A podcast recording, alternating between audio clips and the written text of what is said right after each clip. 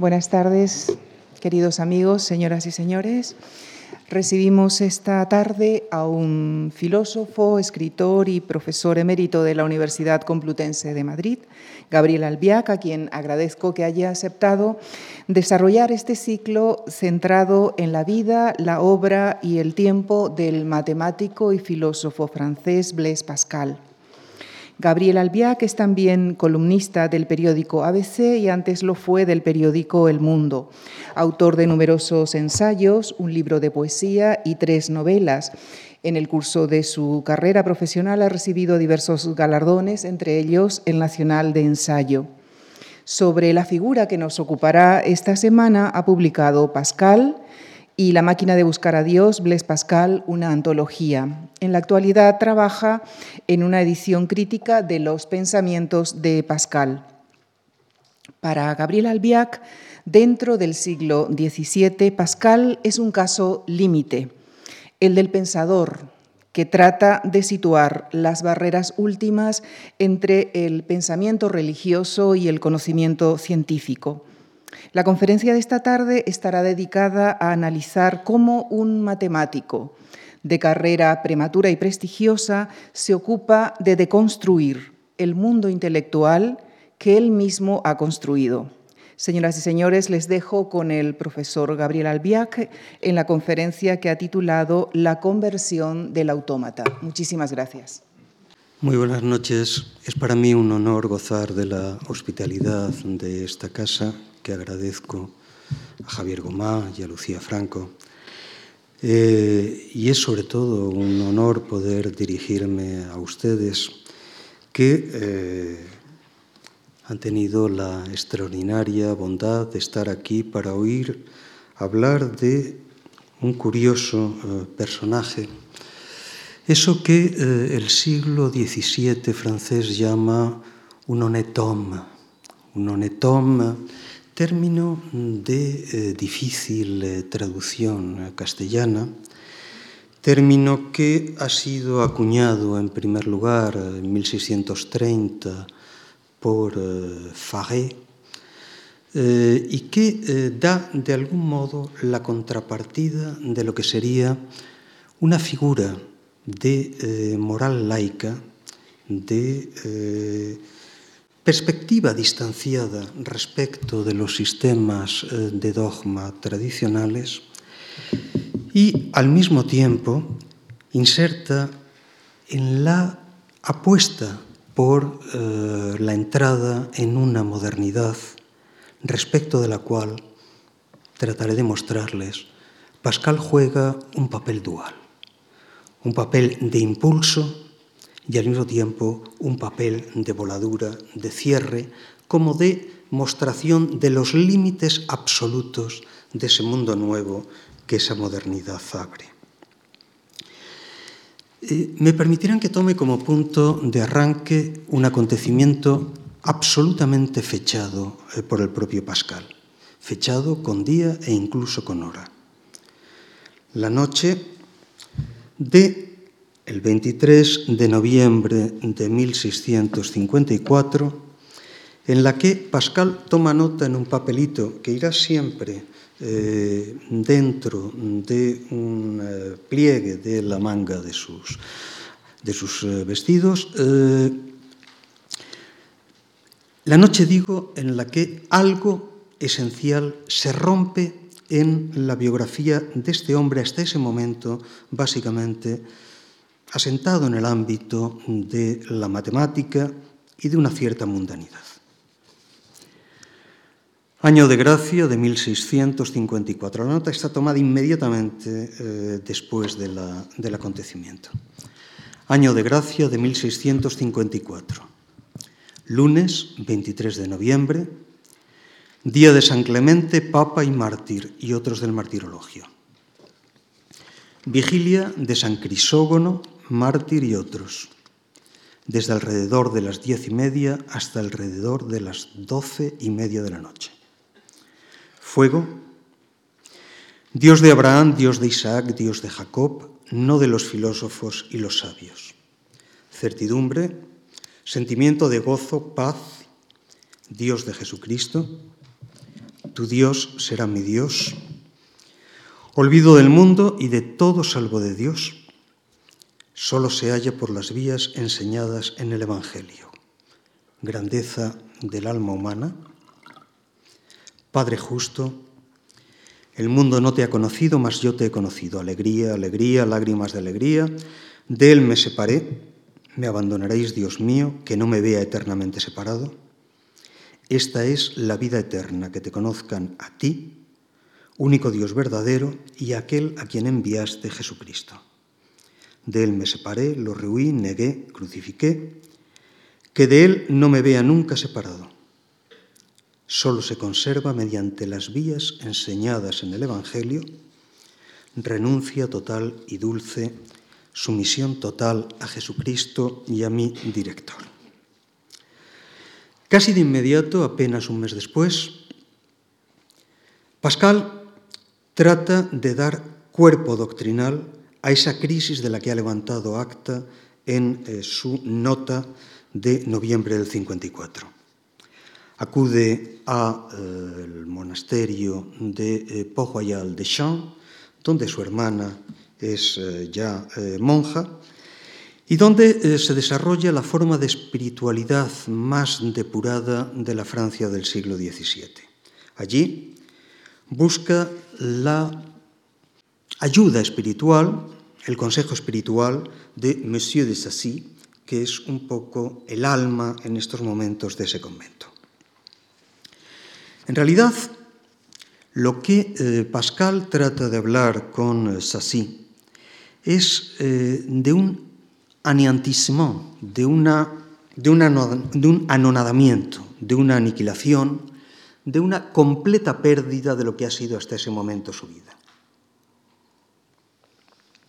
De ese aneantismo dirá más adelante que es lo que él llama conversión en el sentido propio del término. La conversión aparecería como un deseo, dice Pascal, de ser anéanti, de ser anonadado, aniquilado en la estima y memoria de los hombres, un deseo a cuyo través considera el alma, dice Pascal, las cosas perecederas como perecientes e incluso ya perecidas, y en esa visión segura de la aniquilación de todo cuanto ama se aterroriza al ver que cada instante le arrebata el goce de su bien y que todo cuanto le es querido se le escapa a cada momento y que día vendrá al fin en el cual se vea despojado de todo aquello en lo cual puso su esperanza. Y así comenzará, dice Pascal, a ver como una nada todo aquello que a la nada debe retornar. Cuando Pascal llega al convento de eh, en ese año, en ese enero de 1655, Pascal es ante todo un joven científico de eh, prestigio muy fuerte en dos campos. La matemática, en primer lugar, pero quizá más aún, al menos entre el gran público, la elaboración de algo que tiene un contenido fuertemente metafórico en el siglo XVII y que lo tiene igualmente en el ámbito de eh, Port Royal. La construcción del autómata. Ese autómata al cual Pascal da su primera forma intelectual moderna. La máquina de proceder a todas las operaciones matemáticas, la máquina aritmética, esa máquina que, dice Pascal en su folleto de presentación, produce efectos más cercanos al pensamiento de cuanto pueda producirlo los animales. En realidad estamos ante el primer autómata de la era moderna y eh, de Pascal a un Alan Turing hay una línea continua en la que los principios de eh, elaboración son los mismos, aunque naturalmente con disponibilidades técnicas eh, muy modificadas a lo largo de tres siglos. La paradoja es que ese matemático y ese inventor de autómatas llega eh, a un eh, desierto. El término desierto es el que gustan los eh, religiosos de Poguayal dar a su convento y al círculo de solitarios, al círculo de los señores de Poguayal, que en torno al convento han estructurado una curiosa comunidad que se mueve simultáneamente en el ámbito de la renovación espiritual, que es su ámbito básico, pero también en el de las búsquedas eh, matemáticas y de eh, las eh, investigaciones científicas, dirigidos por Antoine Arnaud, que es el gran teólogo del jansenismo, y al mismo tiempo es, digamos, la cabeza pensante de esa familia, la familia Arnaud, que es la que ha dado vida al convento. El convento de Port hasta que llegan las dos hermanas Arnaud, era un convento más. Cuando llegan esas dos adolescentes que de pronto, de la noche a la mañana, deciden tomarse en serio la vida religiosa y proceder a una reforma estricta conforme a las normas del Cister, hasta ese momento digo, Pojoyal no era nada. Cuando los Agnó lo toman por su cuenta, Pojoyal pasa a convertirse en el centro espiritual de Francia y al mismo tiempo en el núcleo de buena parte de los conflictos religiosos en Francia. Pero fíjense, e, e, es extraordinario ver cómo en ese mundo de espiritualidad llegan los ecos de la problemática de las máquinas, de, de la problemática del autómata, que es justamente la que Pascal ha llevado a su límite. Hay un texto eh, fascinante para eh, conocer a esos señores de Port que son las memorias de Port que eh, Nicolas Fontaine, que fue secretario de Monsieur de Sassy, ese maestro espiritual al que va a buscar Pascal, que Nicolas Fontaine escribe resumiendo básicamente los años de presencia de Sassy de un modo muy minucioso, casi día a día. Entonces, si tomamos ese momento, enero del 55, cuando eh, Pascal llega a Pojoyal, ¿de qué nos habla eh, Fontaine? Pues les leo el pasaje que Fontaine, que en el texto de Fontaine precede inmediatamente a la descripción de la llegada de Pascal. Cuántas agitaciones, dice Fontaine, no se levantaron en este desierto. En torno a las creencias humanas de la filosofía y a las nuevas opiniones del señor Descartes. Como quiera que el señor Arnaud en sus horas libres discutiera de ello con sus amigos más íntimos, fue expandiéndose de inmediato por todas partes y esta soledad, durante las horas de conversación, no hacía sino resonar con tales discusiones. Apenas se había un solitario que no hablase del autómata. Nadie daba ya importancia al hecho de golpear a un perro. Con la mayor indiferencia se les estaban fuertes bastonazos, bromeando acerca de quienes compadecían a tales bestias como si éstas hubieran sentido verdadero dolor. Se decía que eran relojes, que aquellos gritos que lanzaban al ser golpeados no eran sino el ruido de un pequeño resorte que había sido puesto en marcha pero que en modo alguno había en ellos sentimiento. Clavaban a los pobres bichos sobre tablas por las cuatro patas para rajarlos en vida y ver la circulación de la sangre, lo cual era gran materia de discusión.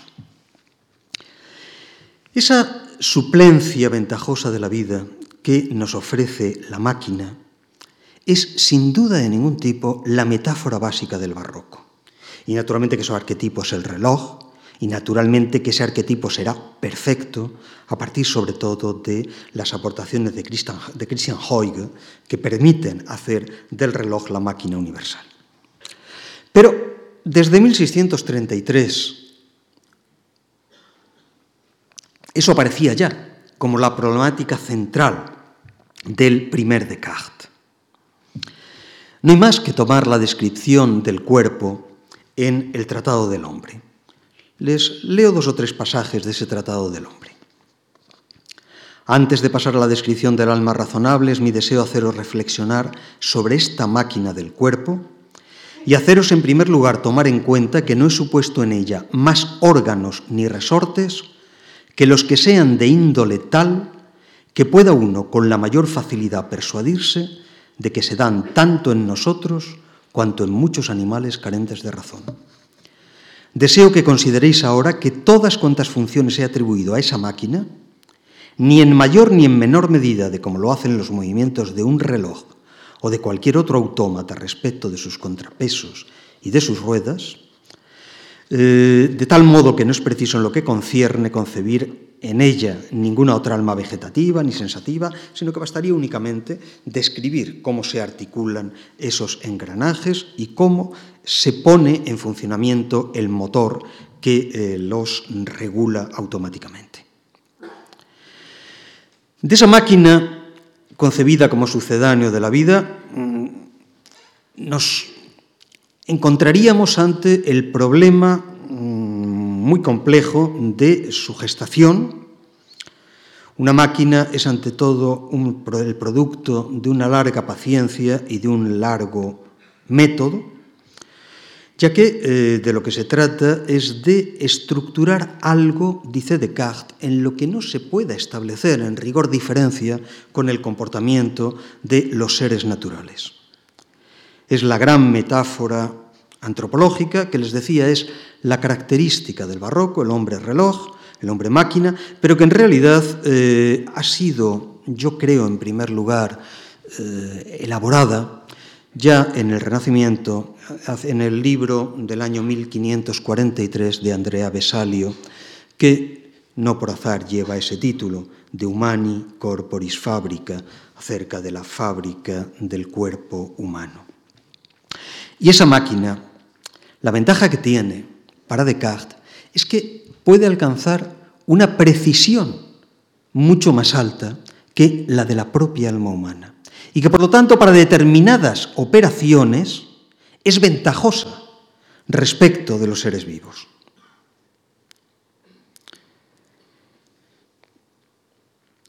Todos los movimientos que acompañan nuestras pasiones son producidos, dice Pascal, en nosotros no por el alma, sino por solo la maquinaria del cuerpo. Lo que el joven Pascal ha elaborado en torno a entre los 20 y los 22 años es precisamente la variedad en la que se pudiese aplicar a la operación más intelectiva sin tacha, la de la matemática, ese tratamiento y ese proceder maquínicos. Retrocedamos entonces a ese momento al invierno de 1645, en el que Pascal acaba de cumplir 22 años y en el que da por concluida la elaboración de su máquina, tras dos años de trabajo que él en algún momento dice que eh, le han dejado la cabeza completamente desestructurada.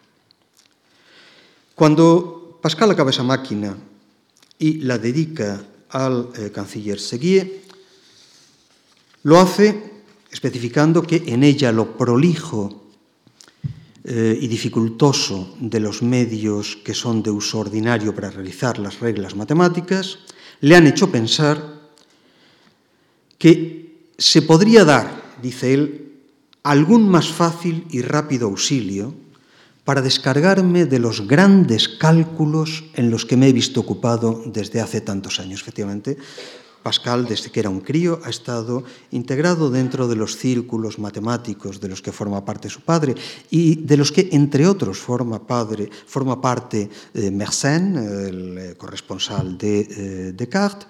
En ese mundo de cálculos, lo que eh, la roue Pascal, que es la primera denominación que se da al aparato, la rueda Pascal o el reloj aritmético, eh, ese, capaz, ese, autómata eh, intelectual sería capaz, dice Pascal, de hacer por sí solo y sin trabajo alguno del espíritu las operaciones de todas las partes de la aritmética. Ahí el auxilio que la máquina vendría a prestar al matemático sería muy específicamente la de la economía de los procesos tanto intelectuales como némicos que median el cálculo. Esa complejidad misma de la trama de ruedas y de articulaciones y de resortes sería, sería directamente eh, proporcional, siendo en eso completamente, como decir, continuador de Descartes, eh, directamente proporcional a la simplificación de operaciones que la puesta en marcha de toda esa trama de relojería pusiera en funcionamiento. Esa implacable red de determinaciones que rige la conexión, el giro y el arrastre de las ruedas, posee una garantía, que es la que hace su uso altamente ventajosa. Aquella misma que Descartes daba como configuradora de la paradójica superioridad del animal sobre el libre albedrío. Decía eh, Descartes que, a fin de cuentas, las, eh, las, aves migratorias, cuando retornan cada año con toda exactitud, operan como relojes, porque no tienen la mediación de eh, la conciencia y del libre albedrío que de algún modo alteran ese automatismo. Pues bien, la máquina, a fin de cuentas, lo que hace es que, suprimido el factor aleatorio, que la azarosa voluntad humana induce en sus operaciones, entonces elimina los factores de error. Una eh, causalidad automática hace que aun la posibilidad del error desaparezca. Es doble, pues, la aportación, el ahorro más bien, de la máquina aritmética, energético 1, reducción a cero de un esfuerzo intelectual que queda ahora en el simple giro de una manivela, ahorro cognoscitivo en el segundo, puesto que abolidas voluntad y memoria en beneficio del ajuste de los engranajes, la fuente misma de la distorsión, que es siempre básicamente la voluntad y la memoria, desaparece. Estamos ante el gestor de un modo de pensar óptimo, un modo de, pensar con coste intelectual cero y con error cero. Pues bien, si el primer beneficio de la máquina es de orden pragmático, el segundo pone en juego la adecuación misma de la mente humana para reivindicar como propios los procedimientos rigurosos de la deducción, en los que una tradición muy arraigada fija las excelencias de la condición humana. Porque, seamos serios, ¿qué queda del animal racional de la tradición aristotélica? Si aquello que precisamente garantiza la infalible razón de la máquina aritmética resulta ser su incontaminación, su no contaminación absoluta, con los específicos filtros enrarecedores de los humanos afecto y albedrío.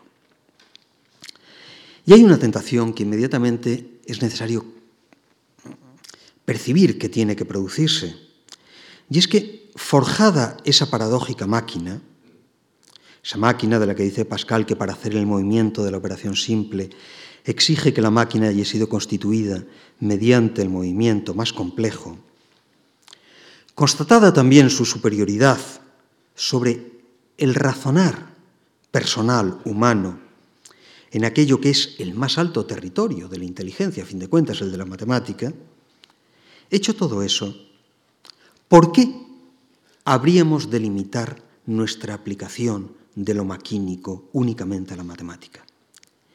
¿Qué nos impediría generalizar los supuestos del proyecto a cualquier otra forma de intelección? ¿Cuál era esa superioridad de la máquina aritmética sobre el proceder mental del alma que calcula. Hemos hablado de tiempo y de memoria, hemos hablado de economía, de lo imaginario. ¿Sería posible en otras tareas espirituales, que naturalmente un hombre de Poguayal considera mucho más relevantes, sería posible hacer uso de un procedimiento paralelo? Es el autómata aritmético generalizable a territorios tan fundantes como pueden serlo la metafísica, la teología o la religión. Territorios a los que pueda aportar su depuración de la distorsión imaginaria, su esencial promesa de ahorro en tiempo y en riesgo de error. La pregunta no es obviable y los problemas que plantea su respuesta tampoco. Esa pregunta ha tenido por fuerza que tentar a Pascal y a quienes han leído ese folleto de presentación de la máquina que acaba con esta referencia al lector. Me quedarás agradecido, lector, por el cuidado que me he tomado en hacer que todas las operaciones que por los métodos precedentes eran penosas, complicadas, largas y poco seguras, se conviertan en fáciles, rápidas y seguras. En suma, ¿por qué restringir el programa de trabajo a solo un autómata numérico? ¿Por qué resignarnos a que en ámbitos de pensamiento mucho más relevantes sigamos sometidos al riesgo de quedar presos en la ilusión. Lo que Pascal, a partir de los años 50, va a plantearse como una idea obsesiva que vuelve una y otra vez, es hasta qué punto ese juego entre el ilusorio sujeto y el racional autómata es una paradoja a la cual no existe posibilidad de dar solución satisfactoria. Que estamos encerrados entre la ilusión y el autómata, o lo que es lo mismo, que la vida de un hombre está siempre inevitablemente oscilando en lo que eh, Pascal da en los pensamientos bajo la forma de una eh, paradoja insalvable la paradoja de estar obligado a ser o bien odioso o bien desdichado. Odioso o desdichado, a eso queda reducido el dilema humano en los últimos años de conversión religiosa de Pascal. Haïssable ou malheureux, dice Pascal en múltiples pasajes. ¿En qué piensa una cabeza piadosa y también sabia del siglo XVII, cuando formula esto a la manera de un axioma, que el hombre está atrapado entre lo odioso y lo desdichado. Porque naturalmente que el que deja caer esa anotación relampagueante y de inmediato la tacha, porque es uno de los eh, pasajes tachados en los pensamientos, y luego la reescribe con menos violencia, dándole otra, eh, otra redacción, pero con igual invite, ese es un geómetra, uno de los dos o tres más preciados de un siglo que se define a sí mismo como el siglo del esplendor matemático. Y es la suya una cabeza hecha a pensar en axiomas y a escribir sin retórica. En la honestidad, dice el pasaje de Pascal, hay que ser u odioso o desdichado, en la primera redacción. A continuación tacha lo que ha escrito en el primer manuscrito Tal vez porque se apiada de sus lectores, tal vez porque para un hombre de Pojo Ayal es de todos modos excesivo decir que un hombre está necesariamente atrapado entre la desdicha o bien lo odioso, y da una segunda versión menos hiriente. En la honestidad, dice el manuscrito final de los pensamientos, no se puede ser amable y feliz al mismo tiempo. La forma negativa resta contundencia, es menos cruel, pero en el fondo no es esencialmente distinta. Ahora bien, el autor del Tratado de las Cónicas y del Triángulo Aritmético, y el excelente escritor que es Pascal, no puede no saber que la primera versión del manuscrito, la tachada, es la buena, la conceptualmente más económica y por tanto la más literaria. Voltaire, cuando habla de Pascal, dice que en las cartas provinciales se inicia el francés moderno. Y no lo dice al azar, lo dice precisamente en la medida en que en las cartas provinciales se inicia un estilo que prescinde completamente o que busca prescindir completamente de la retórica y buscar lo que es la elegancia para un matemático, es decir, la forma más eh, económica.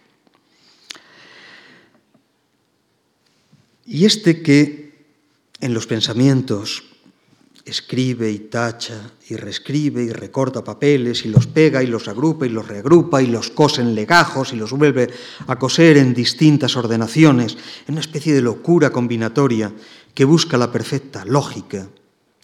Ese es un hombre que ha pasado a través de la fascinación intelectual y estética del matemático gentilhombre pero que se encuentra ya más allá de ello. Este hombre que está escribiendo al borde de la tumba, puesto que los últimos años de Pascal son años de continua enfermedad y de saber que el tiempo se acaba, ese hombre, digo, no tiene ya tiempo eh, para retórica. En ese día impreciso, entre 1658 y 1662, cuando acota y tacha odioso o desdichado, Pascal se está muriendo. Y sabe, porque él lo ha escrito en ese bellísimo texto sobre la muerte del Padre, que saberse mortal es de algún modo estar ya muriendo e incluso es de algún modo estar ya muerto. Y esa es la clave, tal vez la única de Blaise Pascal. Haber dejado de lado las grandes apuestas de progreso científico de eh, el honnête homme, del gentilhombre que fue, o que intentó ser, antes de haber apostado a ser, ante la muerte, un cristiano, nada más. Haber sido primero o haber intentado ser uno de esos brillantes mundanos en los tiempos en los cuales, en torno a los 30 años, podía pasar todavía por un aprendiz de eh, gran señor, un tanto carente de medios materiales, todo hay que decirlo. Permítanme que les dé una eh, imagen histórica de ese primer personaje, de ese honnête homme, de ese gentil hombre, si queremos traducirlo así, aunque la traducción no es exacta, antes de que la certeza de lo mortal y con ello la certeza de la contemplación de Dios como único objetivo borre todo lo demás. El testimonio nos lo da eh, un curioso personaje, eh, Antoine Gombeau, eh, Chevalier de Marais. El Chevalier de Marais es uno de los arquetipos del honnête de la figura del honnête del el gentilhombre mundano en el siglo XVII. Es un pensador menor, sumamente presuntuoso, pero a nosotros nos interesa por un, por un solo motivo por un solo motivo, y es que eh, en el año 1651, es decir, tres antes de eh, la crisis eh, de Pascal, ha acompañado al duque de Roanès, al propio Pascal y a Damián Miton, de quien veremos es el grande entre los teóricos del Honetom, es decir, entre los teóricos del hombre mundano en la Francia del XVII, a un pequeño viaje o excursión en el curso del cual eh, Gombeau da esta despectiva descripción de eh, Pascal, pero Gombeau es un personaje antipático, siempre todo lo da como desde una altura desdeñosa muy molesta. Pero el testimonio es claro. Hice un viaje con el duque de Roanès quien habla con sentido justo y profundo, y cuyo trato juzgo muy bueno. El señor de Mitón, que es conocido y apreciado por toda la corte, formaba parte del grupo. Y puesto que se trataba más de una excursión que de un viaje, no pensábamos más que en pensárnoslo bien y, conversábamos acerca de todo. El duque de Juanes, posee espíritu matemático y para no aburrirse por el camino hizo provisión de un hombre entre dos edades que apenas era entonces conocido, pero que iba a hacer hablar mucho de él luego. Era un gran matemático que no sabía más que de eso. Esas ciencias, dice el Chevalier de Marais, esas ciencias no otorgan las congratulaciones del mundo. Y este hombre que no tenía ni gusto ni sensibilidad no dejaba de entrometerse en todo cuanto decíamos, pero nos asombraba y con mayor frecuencia nos daba risa. Al cabo de dos o tres días comenzó a dudar de sus convicciones y limitándose a escuchar y preguntar para aclararse sobre los temas que iban surgiendo, tomaba notas y hacía alguna que otra observación. Fue muy admirable constatar que antes de llegar a Poitiers ya no decía nada que no fuera plenamente excelente. Y eh, Meret habla de esa transformación del joven personaje como de una abjuración de sus viejas convicciones matemáticas o como de una eh, conversión a la condición de eh, honnête homme, de gentilhombre. Eso sucede en 1651. En 1662, un Pascal ya en el crepúsculo de la vida no podrá sino ver esa condición mundana como el paradigma del dilema odioso, desdichado, al que hemos hecho referencia antes. Y quizá deberíamos anotar algún eh, matiz acerca de qué es lo que dice la expresión homme. Insisto que no da exactamente ni el gentilhombre eh, español ni el, eh, gentiluomo italiano, sino algo muy específicamente francés, eh, el paradigma moderno de una moral no cristiana en esgrima en cuya red con cuya red categorial deba jugarse la partida final que en estos momentos enfrenta eh, de un modo mm, abierto reforma y contrarreforma, sobre todo Europa. El gentilhombre, el honetón, es de algún modo la alternativa laica a ese conflicto religioso. Estamos en un tiempo muy complicado. Como lo ha subrayado eh, el concilio de Trento no lo había clarificado todo en las cabezas fieles a Roma. Y en esa constelación de indefiniciones, en la cual se incuba la crisis de un pojoyal cuyos adeptos jamás aceptan otra definición que no sea la de cristianos. Lo de jansenista es un epíteto externo y que ha utilizado como un elemento desvalorativo, pero nunca utilizado por los propios hombres de pojoyal.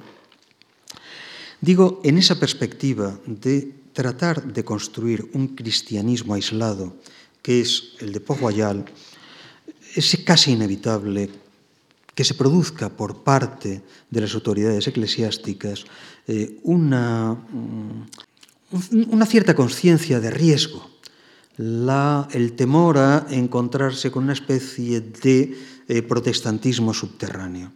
Es lo que en su gran obra sobre la reforma anota Delumeau eh, refiriéndose específicamente a Mazarino, cuando Mazarino define el jansenismo como un calvinismo recalentado, tendrá desde su punto de vista razón y eh, habla de una especie de corriente subterránea entre eh, protestantismo y eh, catolicismo, entre eh, reforma y contrarreforma, que vendría dada precisamente por ese jansenismo muy rápidamente abortado. Son, de algún modo, la limitación absoluta del debate a esos dos campos, reforma contra reforma, lo que el Honetom trata de desplazar. Tratemos de especificar qué es lo que a Pascal le preocupa en ese cambio de problemática que lleve a los gentilhombres, a estos personajes del tipo de Meret o de Miton, a buscar la construcción de una eh, moral mundana, independiente de la propiamente religiosa. La explicación más clara yo creo que la podemos encontrar en un pasaje de la carta acerca de la muerte del padre, en la cual Pascal la carta está firmada por Pascal y su hermana Jacqueline, pero está redactada con seguridad por eh, Blaise. Eh, digo, Pascal escribe a su hermana Gilberte sobre la condición que debe observar un cristiano ante la muerte. Todo cuanto está en los hombres es abominable. Literalmente, todo cuanto está en los hombres es abominable. Es decir, justamente todo el mundo toda esa realidad que el Honetom trata de configurar como mundo de la moral humana. Para el cristiano no hay realidad humana, esto es mundana, ya que hombre y mundo se definen mutuamente, que no deba ser vista como falta, pecado y en el límite muerte. Es lo que más allá de la anécdota de la muerte del Padre, late en eh, esa meditación consoladora en la que eh, Blaise escribe a su hermana Gilberte que con la muerte el cuerpo muere a su vida mortal. Lo que muere en la muerte es pues la muerte. Y da en ser así esta muerte, para quien cree de modo verdadero, dice Pascal, la coronación de la beatitud del alma y el inicio de la beatitud del cuerpo. Frente a ello, la vida en este mundo, la vida mundana no es vida, solo simulación, comedia que apenas enmascara su condición cadavérica. Vida y mundo son sueños engañosos, a partir de los cuales el arte de la mundanidad traba gratas representaciones a cuyo través consumar el humano propósito de trocarnos en narración amable para nuestros espectadores. En los pensamientos, Pascal escribirá que el mundo ordinario tiene la potestad de no soñar en lo que no quiere soñar, es decir, de poder autoengañarse. Y así hacen los nuestros, los cristianos, frecuentemente. Así se conservan las falsas religiones e incluso la verdadera en lo que a la gente concierne.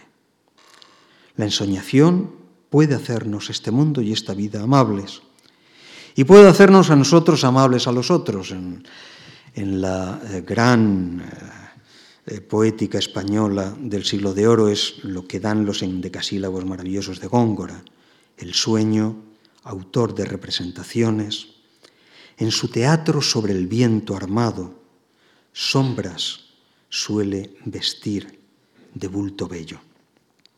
Es un consuelo grandioso, pero desde la perspectiva jansenista demasiado humano.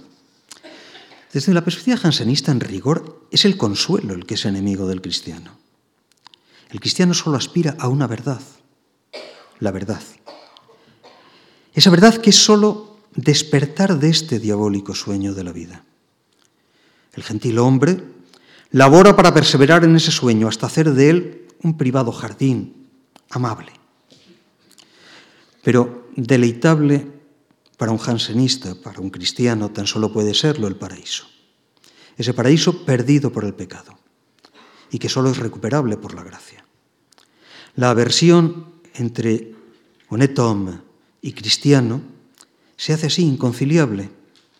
El consuelo en las cosas de este mundo ofende al Dios que ha sido en el mundo sacrificado y por el mundo. Para que el mundo deje de ser mundo y retorne al Dios del que fue escindido, se precisa ese acto de renuncia absoluta que es una conversión.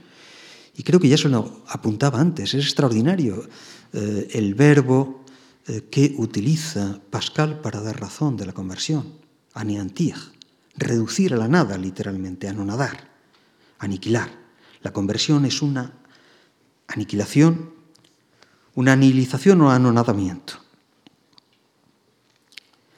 Y naturalmente eso que atañe al honnête aparece para Pascal, ante todo, como la prefiguración del riesgo del segundo grado del lunetón, del riesgo de esa variedad del gentilhombre que busca la fundamentación de su pensar mundano en ese ámbito del eh, materialismo de matriz eh, epicúrea, en el cual incluso la primacía de la religión quede perdida. A ese eh, ámbito se le da en el siglo XVII un nombre que ha sido eh, curiosamente forjado no en el medio católico, sino en el medio calvino, por, eh, perdón, el medio eh, reformado por Calvino en el año 1546, en su tratado contra lo que él llama los libertinos y espíritus curiosos de nuestro tiempo.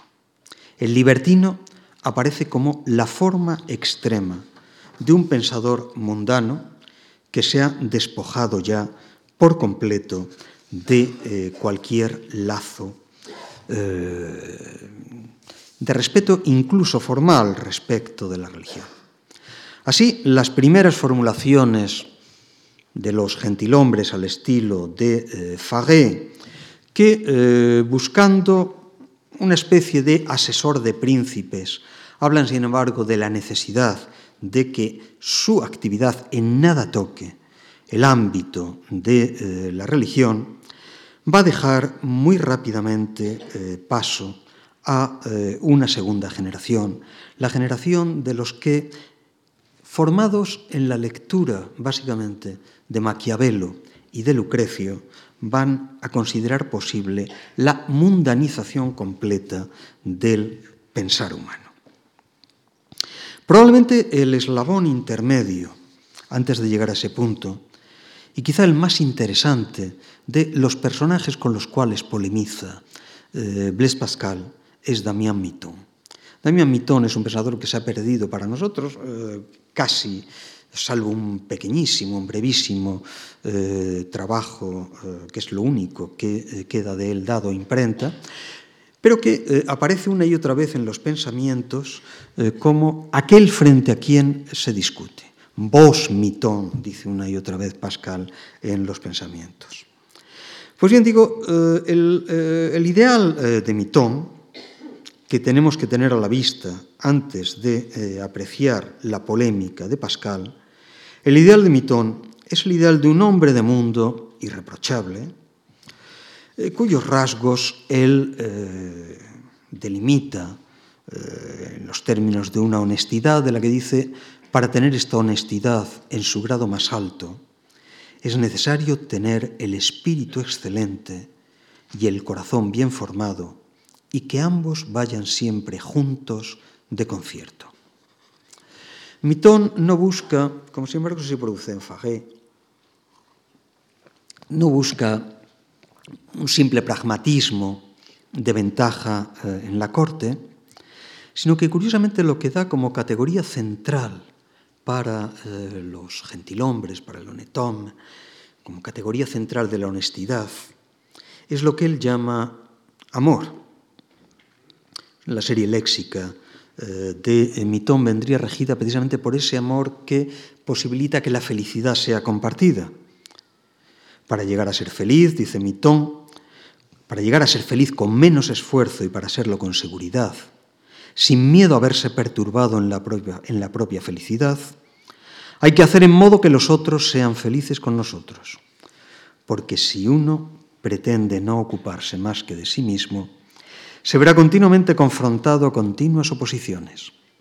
Mientras que cuando no queremos ser felices, más que a condición de que los otros lo sean, al mismo tiempo, entonces todos los obstáculos caen y todo el mundo, dice Mitón, nos presta ayuda. Es naturalmente el eh, ideal eh, humanista llevado a su versión eh, más acabada en el 17 francés.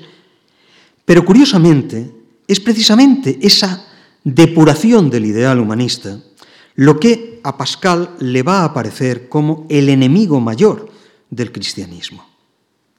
Porque, ¿qué significa introducir el concepto de amor en el ámbito de las relaciones humanas.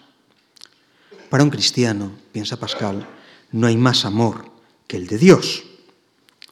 En un pasaje de los pensamientos que no deja lugar a equívoco y en el cual eh, Pascal cede la voz a Dios para que eh, exhorte al fiel a abandonar sus últimas ataduras mundanas, lo que Dios dice es exactamente eso pasaje es el L929. Eh, no te compares a los otros, sino a mí. Pero cuidado, compararte a mí en vez de remitirte a los otros no solventa tampoco el problema. Porque si el amor del otro es amor arrebatado a Dios, el reconocerse en Dios aparece cargado con el altísimo riesgo del sacrilegio.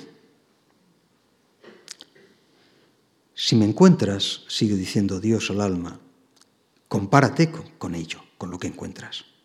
Pero ¿qué es lo que compararás? ¿Tú o yo en ti?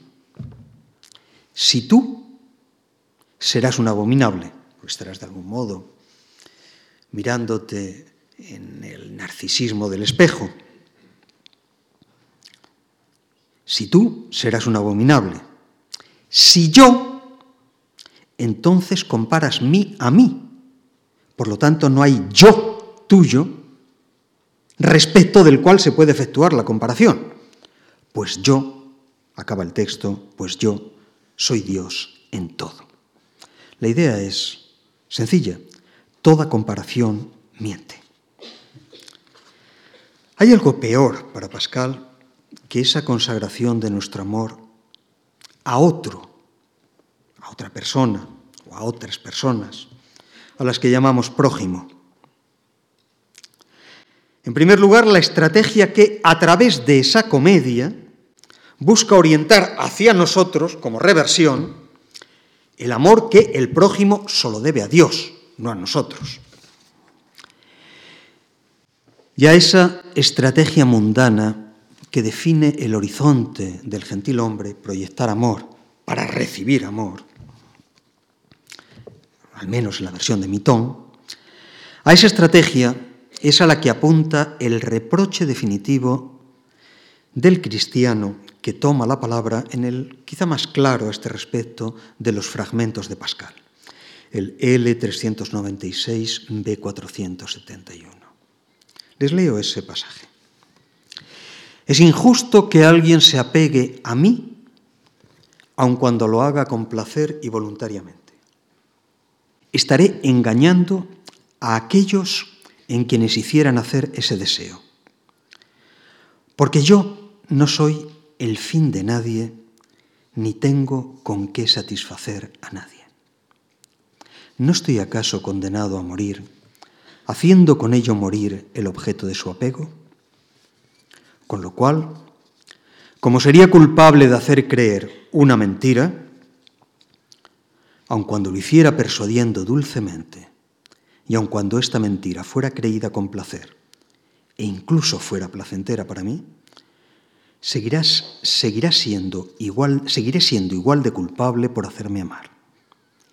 Y si atraigo a las gentes a tomarme apego, debo advertir a aquellos que se avendrían a consentir la mentira que no deben creérsela, por muchas ventajas que de esa carencia yo obtuviera.